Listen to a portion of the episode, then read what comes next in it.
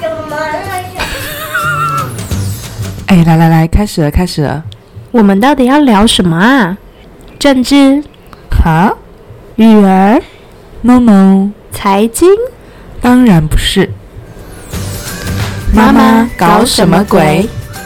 听听是谁在搞鬼？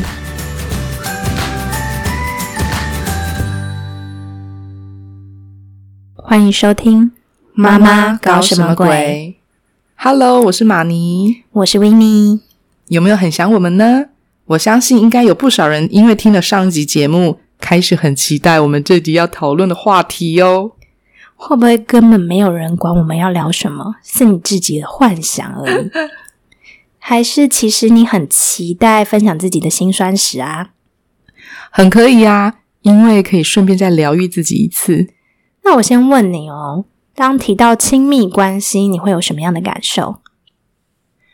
我要跟你说真心话，其实我内心有排斥感呢。我一想到我儿子有事没事来亲我的耳朵或者舔我的手，我真的受不了。那换成你老公舔你就可以吗？嗯，勉强可以啦。听起来你的婚姻关系有点危机哦。那你觉得什么是亲密关系？嗯，除了肉体上实际的亲密外，还要有眼神的确认，内心的交流。嗯，我想象了一下你说的画面，不知道为什么感觉好十八禁哦。你是想到哪里去了好吗？是你的形容很奇怪好吗？不会呀、眼神加上内心的交流，不就是代表双方身心合一吗？还是只有我这样觉得？如何合一呢？我忽然觉得你是少女啦，很像那种少女漫画才会出现的场景。那你觉得什么才是亲密关系呢？到底要多亲密才能形成好的关系？还是说对每个人来说都不一样？就像老师因材施教一样的概念啊？嗯，我突然想到育儿阶段的时候，有一本书叫《亲密关系》，里面有说要多抱孩子，可以建立安全感，对孩子之后的人格发展有正面的影响。诶，亲子关系的确是我们大部分人最初的亲密关系，但今天我想从另外一本我觉得必读的经典好书当做主轴，来讨论如何让亲密关系成为认识自己的开始。书名呢也叫做《亲密关系》，它还有一个非常贴切的副标题：“通往灵魂之桥”。通往灵魂之桥这一句我好有兴趣哦。是因为你跟你的灵魂失去了联系了吗？你知道的，这种神神秘秘的东西我最爱了。我相信很多人其实跟自己的灵魂失联了很久，所以常常会感到迷惘，不知道该怎么做或该做什么选择才是对自己比较好的。那就会很期望有人来告诉你答案，又或是觉得老天对自己很不公平啊，怎么一直让很多讨厌的事情发生在自己身上，甚至呢还有一些会不断的重复。这些感觉通常就是没有好好花时间认识自己，去灵魂接轨。所以无法让自己的内在引导自己。那我们该怎么做才能跟自己的灵魂接轨？接轨的意思是类似心口合一吗？与灵魂接轨其实就是好好的认识自己，看见内在真实的自己。那认识自己很好的方式，就是借由亲密关系中的互动，去看见自己每一个行为背后的动机了。亲密关系可以是与父母的关系、与手足的关系、与子女的关系，还有与朋友的关系。但在这本书中，特别用伴侣关系来探讨，因为通常我们呢与伴侣会有最密切且最深入的互动，彼此间的能量呢影响也是非常大的，因此呢会最容易引发我们内在的滔天巨浪了。所以另一半会诱发心里最底层的情绪是吗？那个情绪也许是藏了太久，自己都没有发现的状态哦。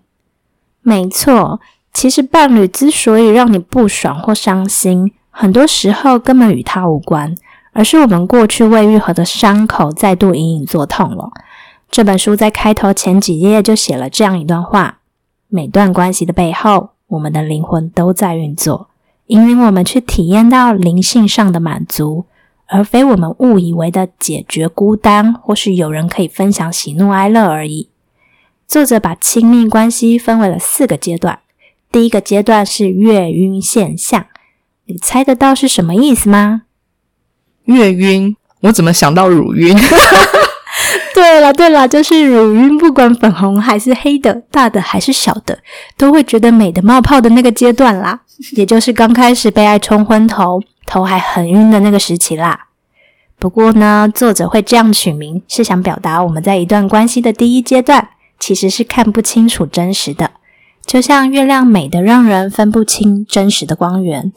但其实我们都知道，月亮本身并不会发光，它只是反射了太阳的光。也就是说，通常我们刚开始会被伴侣吸引，都是因为投射了某种期待，常常都没有看见对方真实的样子。哦，原来是这样哦。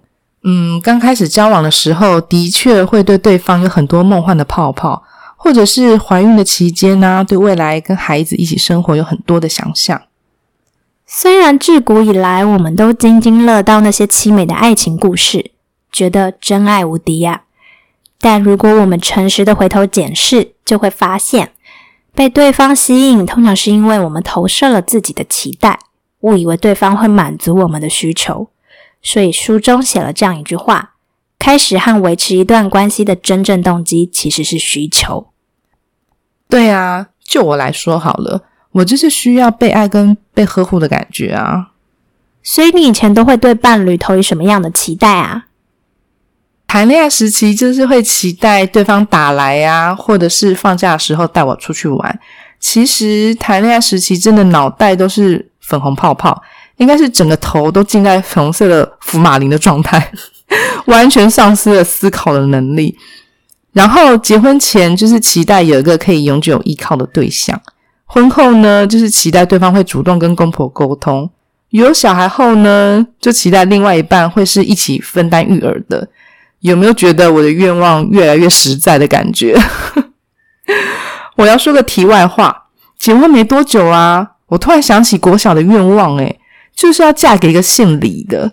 原因就只是因为当时觉得联络簿上面签“李”这个字很好看，结果竟然让你梦想成真了耶！真的嫁了一个姓李的耶！对啊，你这么一说，我就想起来，以前我很爱看言情小说嘛。男女主角的名字呢，通常也都会很特别，尤其是姓都很不一般，绝对不会是什么陈、林、吴这种满天下的姓。所以我就会对小孩名字有某种幻想。没想到我女儿的爸爸姓也真的很不普通。你看是不是大家都梦想成真呢？如果现在听到这里的听众年纪还很小的话，记得赶快许愿哦。话说回来，你说结婚是想要一个可以依靠的对象。对你而言，怎么样算是可以依靠啊？依靠的感觉就是很放心，这个人不会跑掉啊，还有很了解我，都知道我在想什么，就是一种很安心、很安定的感觉。那你刚刚又提到期望对方可以帮你跟公婆沟通，那代表了你想要一种什么样的感受？其实。就是我很习惯逃避直接表达自己真正想说的话，想通过其他人来传达，避免对方觉得我不够好。我其实是要问你啦，你想要从另外一半那边得到的是什么？是无论如何要站在你这边支持你的感受吗？还是你想要有人帮你承担和解决生命中的困难？对，都有诶，因为这样子我好像就不用负这么多的责任了。所以，其实你带着投射，认定你老公是会一直在你身边陪伴，给你安心感，然后又能替你解决生命中各种难题，所以才愿意踏入婚姻的吗？对啊，可以这么说。我真的，我真的很懒对不对，全包了我老公。好，那你先记住你说的这些期待，看看接下来在其他阶段会不会有什么新发现吧。好，通常我们带着期望。就会在过程中不断的想要改造伴侣，符合自己的需求。若是最后发现怎么样都改造不了，就会进入第二阶段的幻灭期，也就是发现原来对方放的屁真的不是香的，而且还很臭，就不会再被错觉所迷惑啦。但其实就是呢，灵魂开始要送礼物来给我们了，要让我们明白快乐的泉源不该寄托在别人身上。要协助我们从这种幻觉中解脱出来。灵魂有送礼物给我吗？嗯，我还没有感觉到。我们彼此还算是蛮能互相体谅的耶，突然觉得有点开心。你确定你之后都没有对老公感到失望的部分吗？你不是有发现老公并不能真正帮你解决所有的问题吗？嗯，好啦，我有收到礼物，灵魂的礼物。好险你有提醒我啦。嗯，我们在谈恋爱时期真的很很浪漫，很梦幻。嗯，前阵子的确有发现，就是我老公真的是一个非常实际的人，他连卫生纸都要算一张有多少钱。我们有一阵子呢，真的是因为小孩大便用太多卫生纸而吵架。那对于这些幻面，你有没有常常在心里咒骂他？有吗？那个时候觉得怎么会这么讨厌小孩？就是大便擦不干净啊，多用几张又不会怎么样。但他就觉得自己就是可以用三张解决的。哎，这我会不会讲太细？反正就是觉得他很机车。所以其实啊，就会发现恋爱时期的梦幻都是自己投射出来的，对吧？所以我们就要学会回头看见自己在关系中的需求是从何而来的。那么呢？往往都要回到孩童时期来说了，因为呢，孩童有两大需求，一个呢是归属感，一个是确认自己的重要性。那若是没有办法被满足，其实就会一直带着伤痛。然后我们又基于自我保护，理性就会跳出来为事件做合理化的解释，以避免承受最原始的冲击及感受。于是我们就建造了一个储藏室，也就是我们的潜意识。把所有的伤痛都丢进去锁起来，忘记有这种事情。但伤口其实并没有愈合啊，而且我们的身体都会记得。于是呢，我们就产生了许多限制性的信念或对自己的负面想法。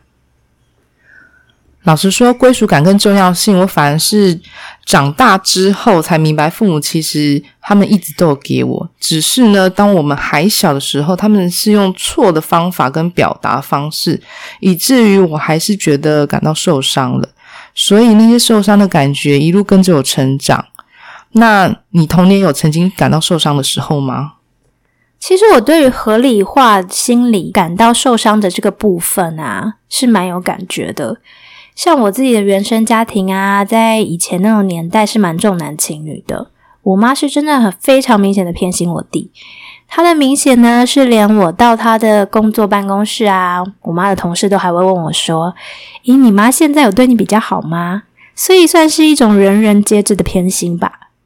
所以我对于自己是重要的这个需求一直没有被满足，也会觉得呢，是不是只要我乖一点、听话一点，就能得到更多的爱？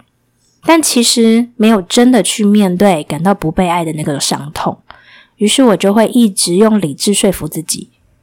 那是因为我是第一个小孩，我是老大，我妈呢要从我身上去学习怎么照顾小孩。毕竟呢，她第一次当妈妈，不懂得怎么照顾小孩嘛。所以呢，在我弟身上的时候，她就会更知道要怎么样对待小孩啦。我也有一件非常在意的事情，诶小时候啊，我妈有事情回娘家，所以那一天早餐变成我爸张罗，他直接给我弟超大份的，但我却只有一点点，然后我就哭了。但我感觉到我爸那个时候其实他根本搞不清楚状况，我为什么会哭。后来我也就告诉自己，也许他觉得弟弟比较会吃这件事情，我真的耿耿于怀。我有没有真的很在意吃这件事情？其实吃是表象吧，那时候你难过的原因是感觉到自己比较不被爱或重视吧？嗯，有可能心里感到不不平衡啊，很想吃。关系中不快乐的原因呢，往往是来自于沉睡多年的需求，过去成长过程中无法被满足的那些渴求，基于要让自己呢可以继续生活下去，多年来我们只能调整生活方式，让自己去习惯，假装那些需求不存在或是已经不重要了。然而，当伴侣出现的时候，就好像诱发因子，会让底层压抑许久的需求通通出笼，期望对方可以满足。不过，就像书中所说的，期望就是让关系通往地狱之路。是指期望越高，失望就越多吗？可以这样说啊，因为呢，我们要先去到地狱，才会愿意清醒过来啊，才会发现原来所有的期望都只能从自己身上得到。而非他人，也会发现所有我们以为的需求都不是真的。我们以为自己有需要被满足的，是因为我们没发现所需要的一切早就已经都在自我之内拥有了。这个我算是有经验呢。以前很依赖老公去协调跟婆婆之间的事情，虽然那个时候我老公算是蛮用心的啦，但是真的没有处理的很好。后来我发现，我还是得要自己去面对这个棘手的问题。在幻灭其中呢，我们可能就会开始出现偏差行为。偏差行为的目的，就是为了要控制伴侣，让他变成我们想要的样子。简单的说，就是当伴侣不主动满足我们时，我们就耍些伎俩来诱使对方做到。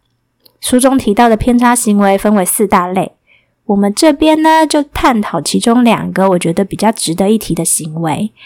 第一种是引起注意，就是假装自己各种不同的样子去吸引对方，有时候聪明幽默，有时候又可爱逗趣，有时候又脆弱害怕。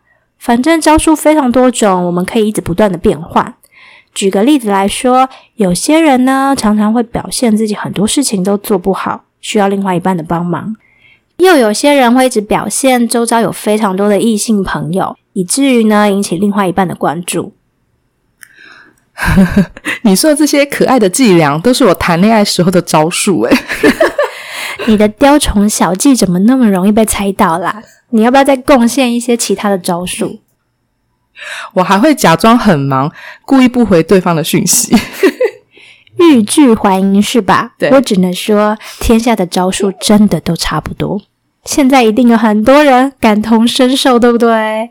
不知道大家有没有跟着偷笑呢？你赶快告诉我第二招是什么？偏差行为的第二种呢，是权力斗争，指的是双方想让自己看起来有力量。用来凸显自己的重要性，于是可以夺得在关系中的主控权，也就可以改变对方的想法、行为和习惯了。大部分的权力斗争是用蛮力或各种恐吓、威胁的方式达成目的的。当然啦，除了大吵大闹、批评、冷战、避不见面、冷嘲热讽，其实都包含在里面。权力斗争其实就是在关系里面想要借由控制对方的行为。借以控制过去的伤痛，以避免再次经历过去那些感受。哦，我通常就是会懒得跟对方吵，用冷战的方式，所以不说话。那个时候呢，对方就会很急，想知道我哪里又惹我生气了。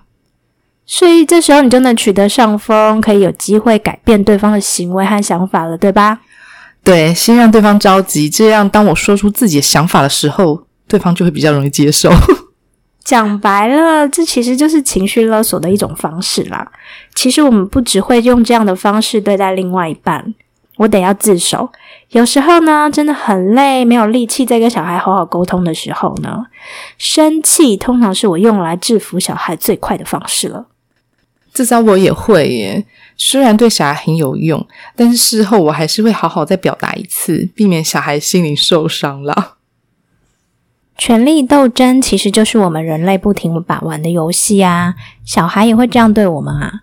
小孩也在用各种方式取得自己的主控权，但我觉得这些都不是坏事，就是我们要意识到自己正在这样做，而又为什么要这样做，厘清自己究竟想要达成什么样的目的。那么，权力斗争对于自我了解就是很有价值的啦。那权力斗争到底是好还是不好啊？嗯，权力斗争本身就是中立的啊，而意义是我们自己赋予的。但继续探讨下去，我怕会偏题太远。我们还是先回到书中所讲的好了。很多时候啊，我们宁可制造不愉快的权力斗争，也不愿意真正面对背后的情绪创伤。所以潜意识为了保护自己，就会用各种指责拒对方于千里之外。那愤怒呢，就是最常出现的情绪。因为愤怒最容易压过其他情绪，于是就能麻痹心中底层的伤痛了。再者呢，愤怒也能让对方有罪恶感，就能更容易的控制对方了。愤怒这一招真的很好用，而且我有发现啊，我以前对老公的愤怒情绪，其实包括了对婆婆的不谅解，还有觉得自己不够好的情绪在里面，但它就变成是一种。愤怒情绪的出口，对他发泄情绪当下呢，的确很爽快，但却只是爽一时，因为呢，最底层问题依旧没有解决呀，所以情绪就会一直很反复被挑起。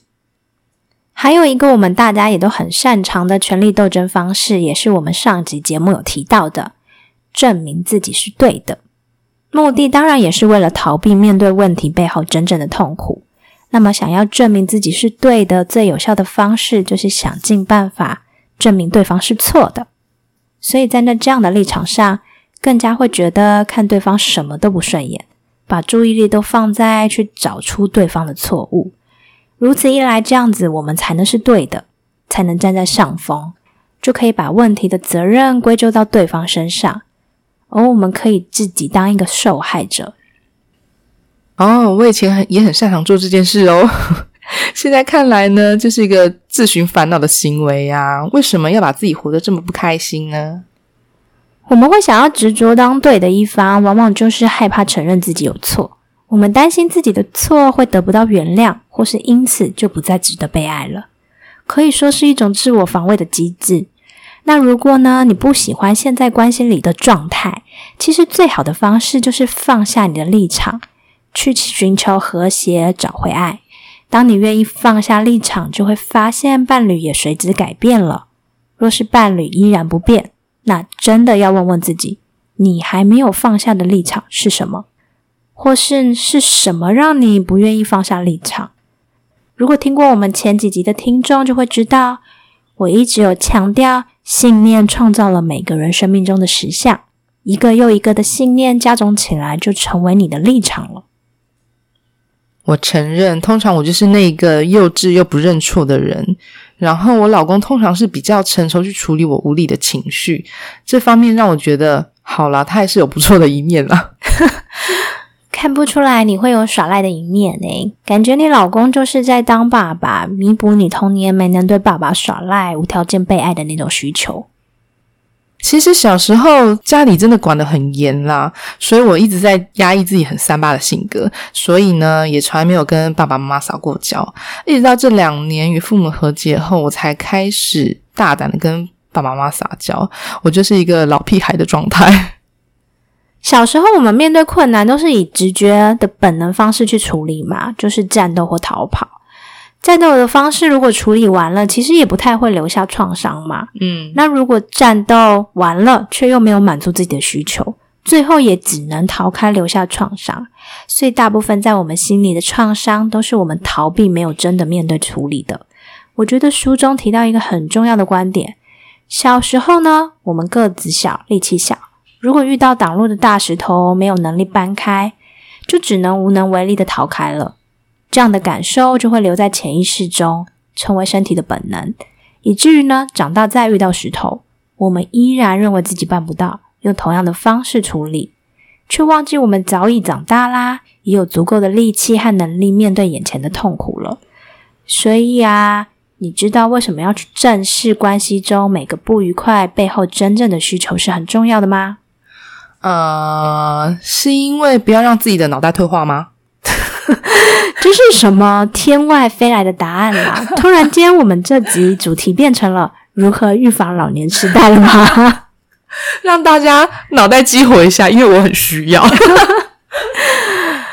其实我们从来都不是因为自己所以为的那些表面问题而不快乐的，延迟面对就只会一直在痛苦中循环。面对需求的一开始，也许会很艰难，或有更多的情绪，但也才有机会一劳永逸的从根本去解决痛苦。更重要的是，我们已经长大了，过去无法处理的难题有很多，现在已经有能力去面对了。若是不正视，再依照过去的方式处理，就只能把过去的伤痛带到接下来的人生中而已。哦，感觉有点难呢。一开始要怎么去找那个在前世里面内心的创伤啊？其实应该有些人根本不知道怎么做吧？那我可以找你帮忙吗？我没有在打广告哦。那那我自己来夜配好了。好好好好好，欢迎各位来找我聊聊哦。我的专业就是透过心灵投射牌卡，协助大家找到潜意识中的信念，找出问题背后的症结。有兴趣的人可以追踪我的 Facebook 粉丝专业，连接我都会放在资讯栏中哦。那么广告结束，我们继续回到正题。我记得啊，小学时期我和我弟都会每周一次去上空手道嘛。有一次我就提醒我妈说，要记得帮我洗道服哦。但上课那天，我却是从洗衣篮再度捡回我的道服去上课的。我妈呢，忘记帮我洗了。那次我印象超级深刻的，我去道场的路上啊，疯狂的哭闹，一直怪我妈说她答应我的事情都没有做到。我现在回想起来，当时我真正在意的，应该不是妈妈没有洗道服，而是觉得她没把我答应我的事情放在心上，代表了她不够重视我，不够爱我吧。可是我当时没有去觉察。也无法直接面对去承受这种伤痛，就只能一直在表面的行为上面做指责了。天哪！我光想这个画面，觉得好心酸哦。因为你妈一直忙着洗你弟的道服。我突然想起来啊，以前我跟我前夫交往的时候啊，其实他是一直很想结婚的人。然后呢，我就不是很喜欢传统婚礼，所以会想要有自己比较简单的方式。他呢，一开始也都答应了，然后我们也都跟双方父母说要结婚了，但后来又因为各种原因，他就觉得啊做不到。虽然表面上我好像理解他口中的为难，但就是有隐隐的怒火在心头上面。于是呢，我只好呢放弃我一直以来维护很好的事大体又懂事的人设啦，就很任性的说，那不然就先不要结啦。后来呢，一直到我们真正结婚，其实又拖了一年多。那我现在想想呢，我当时其实只是用不爽的感受去掩饰我内心的受伤。我不想承认自己觉得他答应我又没有做到，让我觉得自己不受重视，也没有感受到他够爱我。如果那个时候我已经看过这本书，应该就会知道，其实呢，问题不是出在他身上，他只是再度了引发小时候我的需求没有被父母满足的那种感受而已。我突然发现，以前自己一直在追求那种被肯定啊，或是被喜欢的感觉，就是因为小时候觉得父母传达给我的爱太少了，反而这两年开始啊，跟爸妈变得比较亲密，才发现原来其实他们是很爱我的啦。所以小时候，你爸妈大多数的教育的方式都是用比较挑剔，也不太会肯定你嘛？对啊，而且我爸永远觉得亲戚的小孩比较优秀。那在你过去的亲密关系中，一旦你觉得被对方比较了，会不会特别容易爆炸？有，嗯，通常就是另外一半走在路上看别的女生啊，或者是看一些美女的照片，我就会爆炸。我就会觉得我是不是胸部不够大？我是不是应该去剪短头发？那好吧，那当我们愿意承认关系中的问题其实不是对方造成的，就有机会开启新的沟通模式了。而不用像过去用指责的方式创造两败俱伤的关系。书中举了很多例子，是关于我们普遍善用改造伴侣的手段。我相信大部分人都不会太陌生。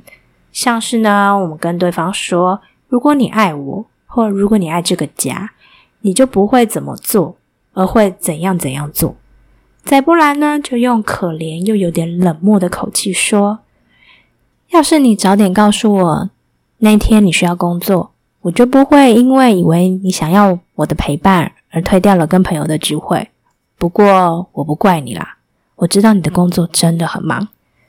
接着再补一句，虽然我都已经准备好了那天想煮给你吃的材料了，试图引发对方的愧疚，好让对方不断道歉，证明他的爱。我告诉你，这一段我真的，你这一段我真的听得非常火大，好险没有人敢这样对我。我也不会这样对别人，好吗？但是呢，呃，像是过节呀，譬如说父亲节呀，对方的生日，我会送礼。如果对方刚好有问到我价钱，我就会谎报那个东西非常贵，让对方觉得我好像真的付出很多，很用心呢。哦，我发现你很在意自己的付出有没有被看见呢？像上次你说儿子生日那一天把你气哭的事情，也是因为你觉得好像这么多年来你的付出他都没有感谢你，对不对？对，付出呢对我来说有种讨好的意思，因为啊以前爸妈根本不会称赞小孩，他们眼睛呢都只看到别家小孩有多好，所以呢是一种想透过讨好付出的行为，期待对方真的会看到自己的好。成长过程真的对我们每个人的影响都好大，所以啊，有意识的知道问题的根源来自于过去时，我们的对话方式就可以改变了。我们可能会从责怪对方说：“是因为你晚回家却没有先告诉我，才会让我这么生气。”转而变成我们愿意负责任的说：“我在家等你，却等不到的时候，让我感觉好害怕。”因为我又想起了以前爸爸常常不在家，让我有被遗弃的那种感受了。一旦呢，我们不再把自己的情绪责任丢在对方身上时，就能让彼此展开新的对话空间了。所以，是不是说说话的技巧也很重要？好好说出自己的需求，其实不是示弱，而是让另外一半可以更了解自己啊。我觉得这其实跟说话的技巧无关啦。而是在根本心态上的不同，才会愿意跳出受害者的框架，用表达真实情感的方式，负责任的沟通自己内心的状态。如此一来呢，对方也许也会跟着放下立场，也可能呢，伴侣也曾经有类似的感受啊。那么不就有机会让他也表达自己儿时的创伤？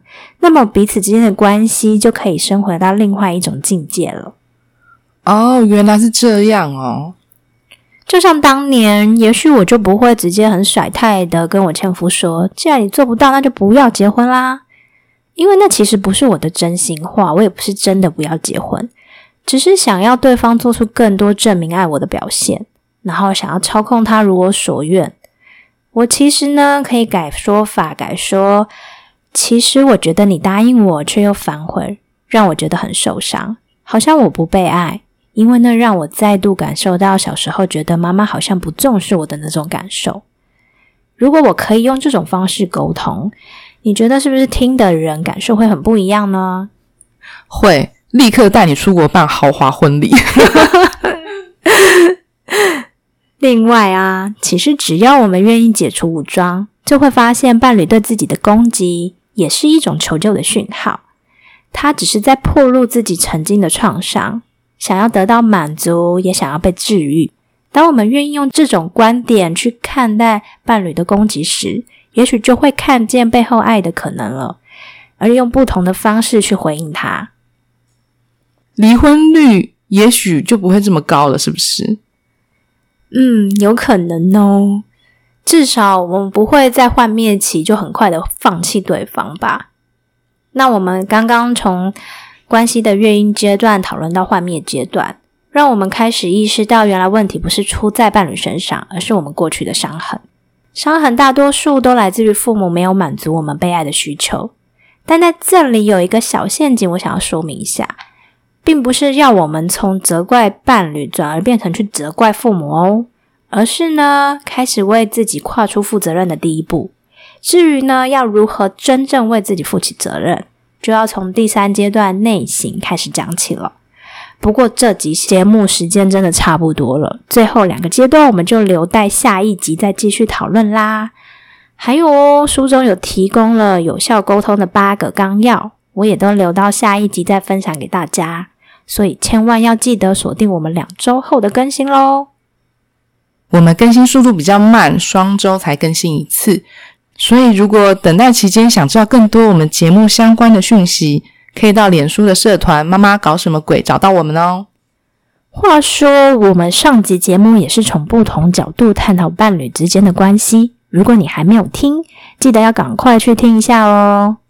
还有还有，喜欢我们的节目，记得按下订阅，这样才不会错过哦。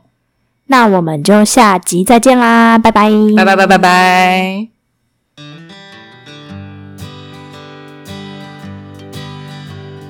如果回到小时候，你会想要对爸爸说什么啊？爸，我爱你，你也爱我吗？